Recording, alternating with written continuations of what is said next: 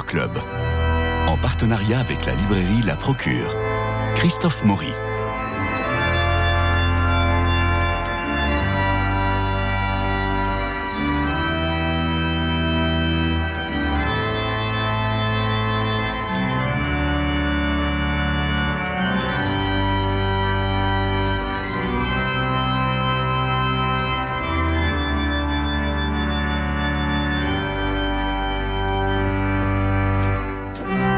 Jean-François Roth, bonjour.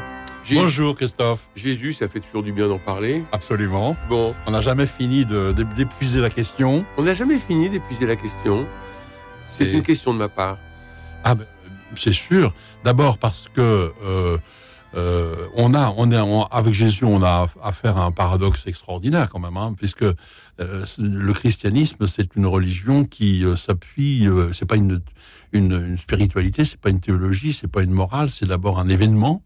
C'est un homme, euh, Jésus, euh, que progressivement on découvre, que progressivement on, on- dont on prend petit à petit conscience de la dimension jusqu'à jusqu'à la dimension ultime, c'est-à-dire la, présence même de Dieu parmi nous. Et donc euh, voilà, on a on a quelque chose d'assez paradoxal parce qu'en fait c'est c'est quand même quelque part incompréhensible. Enfin, c'est exactement euh, le mystère, c'est-à-dire hein, euh, non pas l'absurde, mais quelque chose qui est euh, quand même franchement pas facile à, à comprendre, ou bien actuellement qu'on n'a jamais fini de comprendre, qu'il faut toujours euh, Je creuser. suis le chemin, la vérité et la vie. Oui. Donc la vérité est toujours un peu statique, mais le chemin, il est toujours en avant.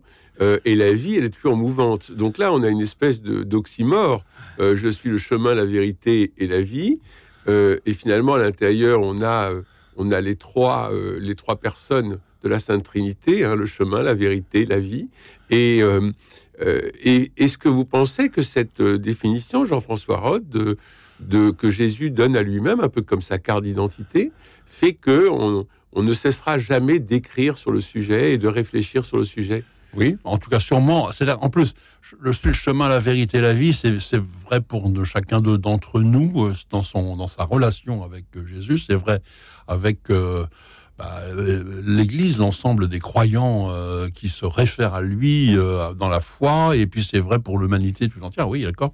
Bien sûr, ça veut dire ça. Mais ce que je voulais dire surtout, c'est que on est bien obligé de passer. C'est peut-être là la pointe. on est passé obligé de passer par l'histoire. Oui. Ah, On peut pas dire. euh, bon, alors bah, voilà. Flavius Joseph et puis. euh, Oui, et donc, alors, c'est là qu'on écrit des tas de livres et que des tas de gens se, se, euh, essaient de comprendre de quoi il, de quoi il retourne parce que euh, euh, on ne peut pas dire simplement bon ben voilà c'est c'est- il y a eu quelque chose qui s'est passé mais maintenant voilà on a un credo on a des sacrements on a une église on a D'une certaine a façon, vous êtes en train de me dire que si euh, Jésus, si on avait définitivement écrit sur, si on avait définitivement écrit sur Jésus, on, planterait Jésus dans l'histoire de l'humanité et un point c'est tout comme une figure historique. Alors que le fait que tous les, tous les hommes de bonne volonté, les hommes et les femmes de bonne volonté continuent de réfléchir sur Jésus et d'écrire sur Jésus, euh, c'est ce qui fait que le, euh, euh, la personne n'est pas un personnage, la personne n'est pas figée dans l'histoire. C'est bien ça? Ben oui, parce qu'en particulier, il y a, y a une chose, il y a un fait qui est quand même énorme, c'est que Jésus n'a pas écrit. bah, Comme Jésus- Socrate. Oui, et heureusement qu'il y a eu Platon pour Socrate. Oui, et heureusement qu'il y a Euh, eu Saint mais- Jean pour Jésus. Oui, et On va y revenir. synoptiques. Non, mais je veux dire, si il s'agissait euh, simplement, par exemple, de Jésus n'a pas, c'est pas Jésus qui a écrit le credo. Non, Oui, mais c'est- très important ça, par rapport au, au chemin, la vérité et la vie. Ben oui. La vérité euh, de Jésus. Euh, il aurait pu dire, écoutez, C'est comme ça, c'est pas voilà, euh, c'est simple. Vous avez qu'à faire ceci, vous avez qu'à croire ça. Je vous fais dix propositions. Ben, il le hein. fait, c'est les béatitudes. Exactement, mais on, voit- on voit bien que là, c'est pas une question, ouais, c'est pas un, euh, comment dire, une- un dogme, c'est une, c'est un appel, c'est une, une invitation, c'est une. Alors, parmi les nouveautés sur la table des libraires, Jésus, l'enquête de Jean Stone, est publié chez Plomb. Alors, qui est Jean Stone? C'est un philosophe des sciences et prospectives, auteur d'un best-seller qui s'appelle euh, Notre existence a-t-elle un sens? Qui a fait plus de 50 000 exemplaires. Et alors, en feuilletant le livre, ben, on tombe un peu sur des, sur des artifices euh, de, des de sensation, des trucs un peu euh, sensationnels. Je vous cite par exemple. cela vous permettra peut-être, mais pour la méthodologie, ma principale référence sera Hercule Poirot. Je n'ai malheureusement pas le talent d'Agatha Christie, mais si vous me suivez jusqu'au bout, vous verrez que dans la seconde partie de l'ouvrage, nous arriverons à une conclusion qui semblera extraordinaire, même à des catholiques qui, pourtant, à la suite des conciles de Nicée et de Constantinople, répètent que l'homme qui a foulé la terre il y a 2000 ans est Dieu né de Dieu. Nous verrons que d'une certaine façon, c'est presque plus fort que cela, point de suspension. Et il augmente le suspense en nous donnant une espèce de clé de lecture de son bouquin, en disant, euh, dans la deuxième partie, nous verrons les conséquences extraordinaires que peuvent avoir les affirmations faites par Jésus, si elles sont vraies pour la compréhension de notre propre destinée. Les lecteurs qui seraient surtout intéressés par cette partie peuvent directement commencer par elle, avant de se plonger par la suite dans la première partie qui légitimise la deuxième. Donc vous voyez, on a même le, euh, on a même euh, le mode d'emploi. Alors, je vous avouerai que euh, ce style bouscule un peu le lecteur et on passerait euh, le chemin de la table de libraire de la procure si Jean-Christian Petit-Fils, lui-même auteur d'une biographie de Jésus fort sérieuse, n'avait pas signé la préface parlant même d'un livre incontournable et que monseigneur Jean-Charles Thomas, évêque émérite d'Ajaccio et de Versailles, euh, signe euh, la postface, pardon, avec ces deux dernières lignes plus qu'élogieuses. Je vous les lis parce que elle, euh, elle, vous oblige à ouvrir euh, le bouquin. Je ne connais pas, écrit Jean-Charles Thomas, monseigneur Jean-Charles Thomas, je ne connais pas d'essai équivalent dans l'univers culturel chrétien. Jean Stone, l'auteur, vous êtes au téléphone? Oui, absolument. Depuis Casablanca. Bonjour, merci d'être parmi nous. Casablanca. Oui. Alors j'aimerais que vous entendiez d'abord les ressentis de lecteur de Jean-François Rode qui vous a lu avec, euh, avec passion et attention. Alors Jean-François Rode est en train de démêler son casque pour mieux vous entendre. Voilà. Oui, bonjour monsieur. Alors Jean-François, votre, votre, euh, votre ressenti de lecteur. Disons-le tout, simplement, peut-être ça va lancer aussi la discussion. Moi je suis euh, absolument passionné par votre première partie et très sceptique sur votre deuxième partie. Vous allez me dire que j'ai rien compris au livre parce que je sais bien que vous articulez profondément les deux. Euh, j'ai bien vu cela, mais euh, en fait, moi, ce qui m'a beaucoup intéressé dans votre livre, c'est quand même, de fait, la démonstration très, euh, à la fois très rigoureuse et puis très, euh, très vivante. Vous êtes, vous êtes franchement, vous avez un, oui, mais vous avez une très belle manière de convaincre votre lecteur en, en cherchant tous les arguments pour montrer que l'auteur, donc c'est ça que les auditeurs doivent comprendre, hein, mmh. l'auteur du quatrième évangile, eh bien, c'est le disciple que Jésus aimait et ça n'est pas, comme la tradition l'a souvent maintenu, euh, ce n'est pas donc Jean, le fils de Zébédée, le frère de Jacques, mais ce disciple qui n'a pas de nom, euh, et qui est. Sauf qu'il s'appelle Jean. Voilà. Alors il s'appelle. après, évidemment, il s'appelle Jean parce que c'est l'auteur. C'est enfin. Alors Jean Stone, qu'est-ce qui vous a donné euh, Quels sont les éléments qui vous permettent d'affirmer que le disciple que Jésus aimait, qui n'est pas nommé sauf Jean, euh, et qui est sans doute de haute, euh, euh, de, mhm. dans les hautes sphères sociales, puisque c'est lui qui va, qui va permettre de recevoir la scène finalement. Alors oui, tout à fait. D'abord, une, une, précision très importante pour les auditeurs. mon livre a pour objectif de soutenir l'essentiel de la foi chrétienne, mhm. même si euh, notre ami lecteur n'a peut-être pas tout à fait compris ça dans ma deuxième partie, euh, mais il a l'objectif de soutenir l'essentiel de la foi chrétienne de façon encore plus crédible qu'on ne le fait de façon historique. Pourquoi? Parce que, vous savez, c'est le rasoir d'Occam, inventé par un, un célèbre franciscain, Guillaume d'Occam.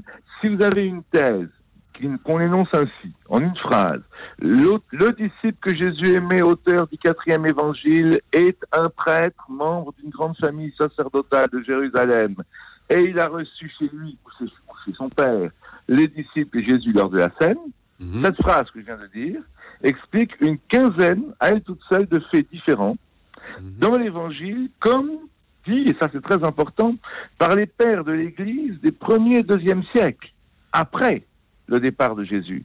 Et si vous ne prenez pas cette phrase, vous êtes obligé de faire 15 hypothèses différentes, certaines crédibles, d'autres pas du tout crédibles, et quand vous les amassez ensemble, ça fait un, un boulga un, absolument un non crédible, euh, comme euh, le système de Ptolémée, vous savez, on rajoutait des épicycles, des épicycles, des épicycles, des épicycles, au lieu de juste changer le modèle et dire, ben voilà, la Terre n'est pas au centre du monde. Regardez ce que explique la thèse que je viens de développer en une, en une seule phrase ça explique pourquoi il peut faire rentrer le disciple de Pierre chez le grand prêtre.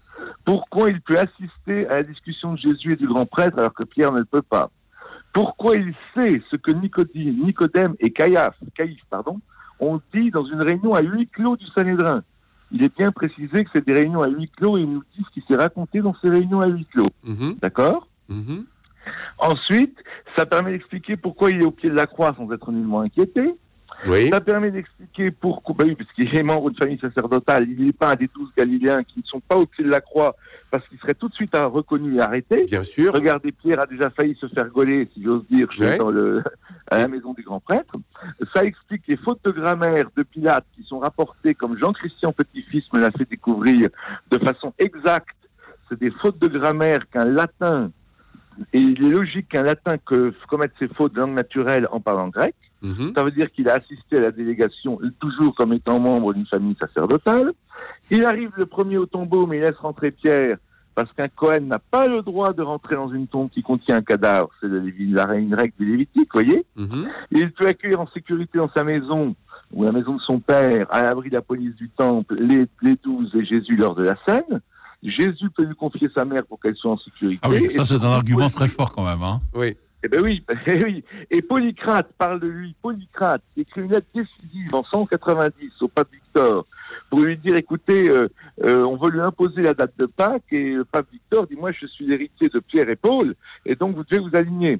Et lui il répond, mais ici aussi sont morts de grande lumière. D'abord il y a l'un des douze qui est mort, Étienne. Et puis il y a le disciple que Jésus aimait qui a reposé sur sa tête sur le sein du Seigneur.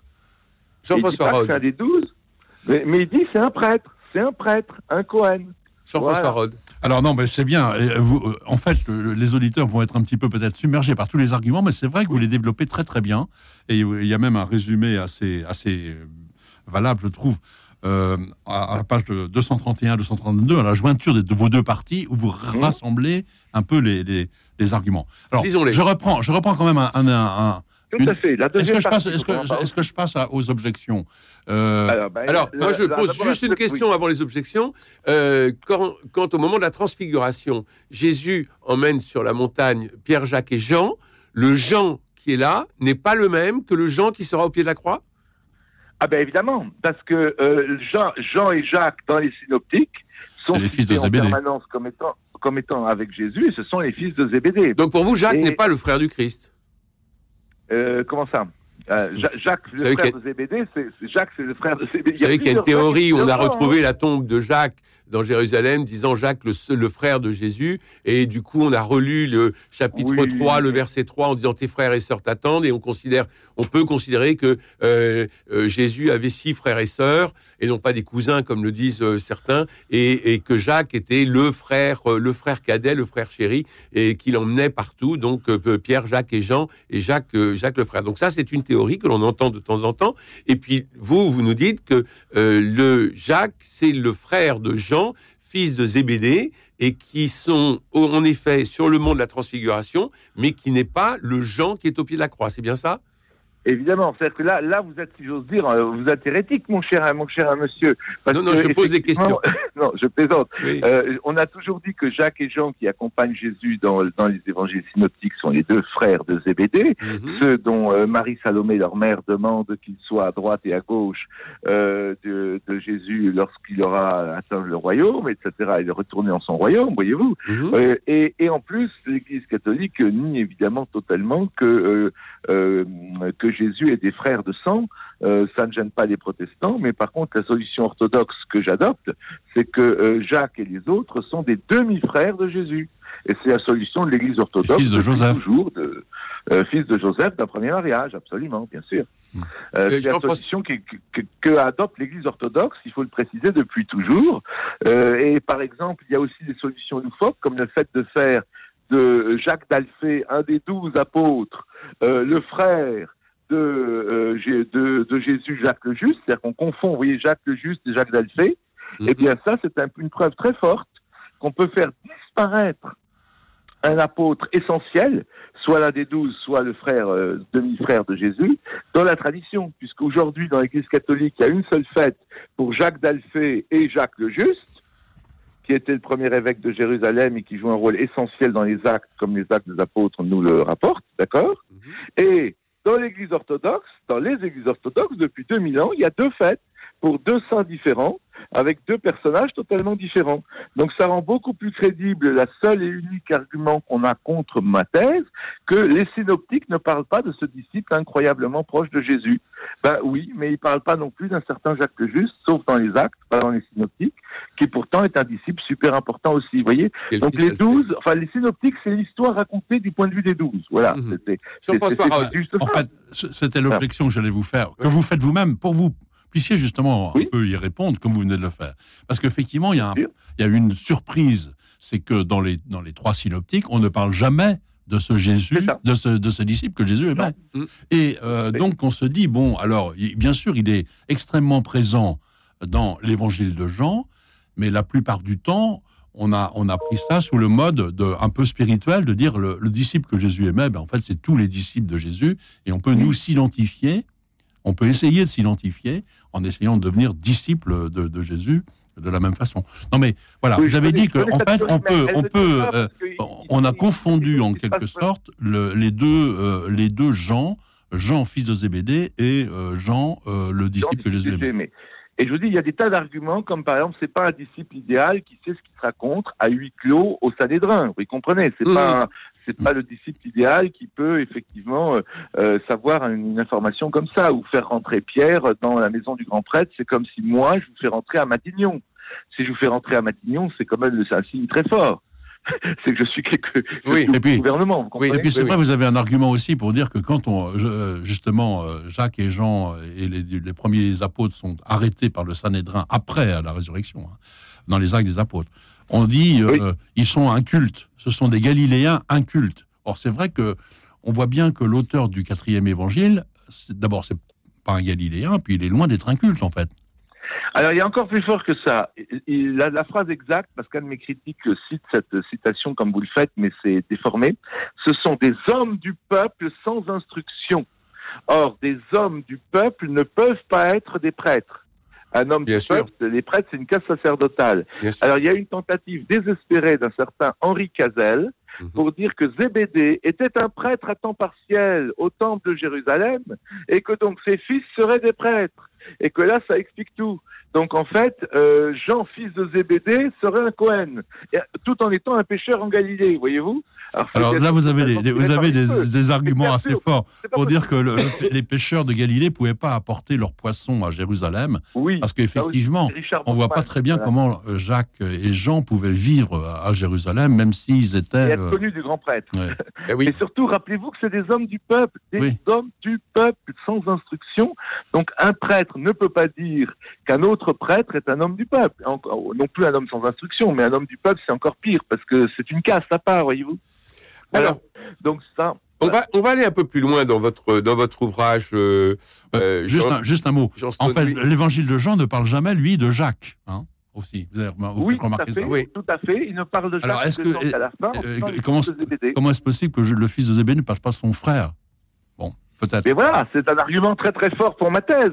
Parce que comment vous voulez-vous que Jacques, qui est le premier martyr, en plus des douze, Jacques, qui est inséparable de Jean, fils de Zébédée, mais vraiment inséparable, euh, euh, euh, Jean, fils de Zébédée, écrit un évangile, et alors on peut dire, il y a des thèses disant par humilité, il s'efface. Vous comprenez, il s'efface complètement.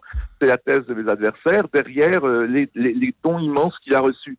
Mais voilà qu'il efface aussi totalement le souvenir de son frère Jacques. Son frère Jacques, le premier martyr. C'est- impensable. Comment on peut soutenir ça Étienne. psychologiquement Vous voyez? Mais bon, alors, euh, euh, obje- objection ad hominem, objection ad hominem. Comment osez-vous contredire euh, Jo- Joseph Ratzinger, Benoît XVI, sur, la- sur cette Ah. question-là? Parce que ce n'est pas parce que ce n'est pas une question de foi depuis Non, bien sûr. 1965. On est d'accord. la commission biblique pontificale a dit qu'on était libre d'interpréter et que, euh, en fait, Benoît XVI cherche la même chose que moi, malheureusement sur ce point précis. Euh, C'était euh, évidemment un, un- un géant de la théologie. Sur ce point précis, euh, il ne prend pas la bonne solution parce que, tenez-vous bien, il cite même Henri Cazel, ce fameux Henri Cazel Oui. qui veut faire de Zébédée un prêtre. Benoît XVI se raccroche à cette solution pour une seule raison. Il veut essayer de montrer que l'évangile de Jean est un évangile authentique. que l'évangile de Jean est un évangile écrit par un témoin ou au moins par euh, un proche d'un Mhm. témoin direct qui serait Jean-Philippe de Zébédée. Mhm. Et moi, je, je dis exactement la même chose, mais de façon beaucoup plus crédible. Et c'est là où on arrive à ma deuxième partie. Je dis, il y a dans l'évangile de Jean des phrases du Christ qui sont des phrases incroyables, qui sont des phrases qui ne sont dans aucun autre évangile, dans les synoptiques. Mhm. Et il n'y a que trois solutions sur ces phrases. La première, il ne les a pas dites. C'est inventé par des disciples qui ne l'ont pas connu. Et c'est la thèse moderniste depuis un siècle, toute une série de modernistes qui disent que l'évangile de Jean est un évangile écrit par des disciples de disciples, Ça, vous les aimez La pas, les modernistes, dans votre livre. Évidemment. C'est- les qualifier, c'est les qualifier de Oui. façon quand même euh, Oui, oui. extrêmement, Le mot moderniste qui arrive plusieurs fois dans, dans vos pages, on sent que ah, il extrêmement y a des bombes. extrêmement sournoise. Les modernistes, des gens qui ne pensent pas comme vous, euh, Alors, c'est un peu facile quand même, Alors, cher monsieur. Alors, cher, cher monsieur, si vous, si vous savez ce que j'ai comme attaque du côté du canal historique, Oui, Ah ouais, mais- C'est-à-dire, le- le- ce canal historique, c'est les gens, si vous voulez, qui sont vraiment, comme je dis, une petite minorité dans l'Église, mais qui croient à la totalité de tout ce que dit l'Église sans vouloir en changer une ligne, voyez-vous. Mhm. La totalité des conciles œcuméniques, euh, toutes les décisions des conciles sont absolument sacrées, même la décision de l'A34. Je vous rappelle qu'en 200 en 215, l'A34 a dit qu'il fallait décider qu'il fallait que les Juifs portent euh, un signe distinctif sur leurs vêtements. Hein, qui peut encore soutenir une, une folie pareille, voyez-vous Mhm. Mais Mhm. ça, je suis très critiqué euh, pour être entre guillemets un hérétique, alors que donc j'attaque les modernistes évidemment, mais je reprends mon idée. Soit Jésus n'a pas dit les paroles, comme par exemple euh, Père glorifie-toi de moi avant que le monde fût. Oui. Donc Jésus existe avant le Big Bang. Il le dit, il le redit. Et, et Abraham m'a tressailli de joie quand il m'a vu. Et ils se On sont rencontrés, en effet, vous le démontrez très bien. Et alors, soit donc, soit Jésus n'a pas dit ça, soit il a dit, c'est un fou. Et même les maîtres, même les athées disent que c'est un maître de sagesse, un maître de sagesse est rarement un fou. Soit Jésus a réellement dit tout ce que l'évangile de Jean lui fait dire, parce que c'est l'évangile du meilleur témoin possible, le seul écrit par un témoin direct. Même Matthieu n'a pas été écrit par Matthieu, ça peut se montrer. Donc les trois synoptiques sont pas écrits par des témoins directs. C'est pas pour ça qu'ils racontent des trucs faux, mais ils racontent des trucs. Euh, mais c'est pas aussi euh, up to date comme on dirait aujourd'hui. C'est pas aussi. euh, Donc on dit souvent que la- Et- le, oui. le tout premier écrit, le tout premier écrit, c'est la lettre aux Thessaloniciens de notre euh, saint Paul. Euh, pour vous, le tout premier écrit, c'est l'évangile de Saint Jean. Alors, il y a des gens qui disent cela. Monseigneur Jean-Charles Thomas prétend qu'une partie de l'évangile de Jean a été écrite avant les épîtres de Pôtre. Oui. Il a même fait un livre avec un co-auteur sur cela que vous pouvez trouver. Euh, c'est la thèse, Monseigneur Jean-Charles Thomas. Moi, je dis simplement qu'il a pu écrire ça tardivement après euh, 40 ans de réflexion, mais que c'est le meilleur témoin possible. Et que donc, quand j'ai dit que Jésus existe avant la création du monde, euh, que Jésus a dit cela, quand Jésus dit je suis la voie, la vérité, la vie, nul ne va au, au- au ciel que par moi, Mhm. euh, il le dit que dans l'évangile de Jean. Quand Jésus dit que le Fils de l'homme est le maître de la vie, euh, etc., etc., euh, ben, il- ce n'est que dans l'évangile de Jean. Eh bien, pour moi, ces paroles sont vraies.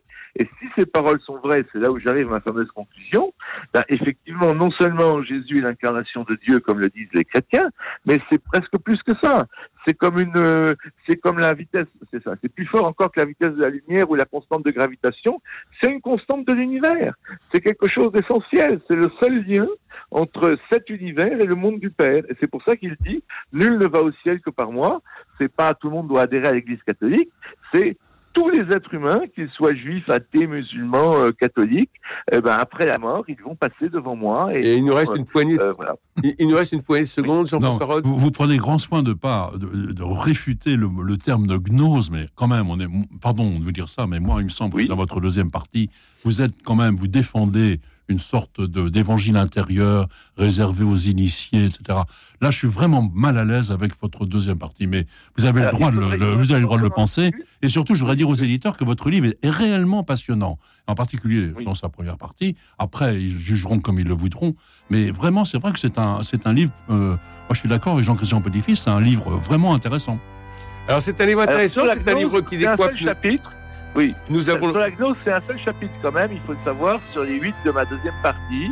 Et je vous renvoie simplement à Clément d'Alexandrie, qui a été euh, justement explique que la, la vraie gnose, la vraie gnose, c'est la connaissance des réalités divines. Et la fausse gnose, c'est tout ce qu'on appelle aujourd'hui les gnostiques, avec euh, toutes les conneries qu'il y a dans les livres de Jacques Lacarrière, par exemple. Jean Stone, euh, on, sent, la polémique, mais le, générique a démarré. Merci infiniment de votre, de votre éclairage. Merci pour votre livre, Jésus l'enquête publié chez Plomb. Merci Jean-François Rode, merci euh, aussi euh, à Jean-Paul Lérine pour la réalisation, Philippe Alpeuch pour les génériques, François Dieudonné pour l'organisation des studios, Louis-Marie Picard pour la retransmission sur les réseaux sociaux. Demain, nous retrouverons nos chroniqueurs théâtre, Jean-Luc Génère et Nadir Amaoui, pour vous transmettre une sélection des pièces à voir. D'ici là, je vous souhaite une très bonne journée et je vous embrasse.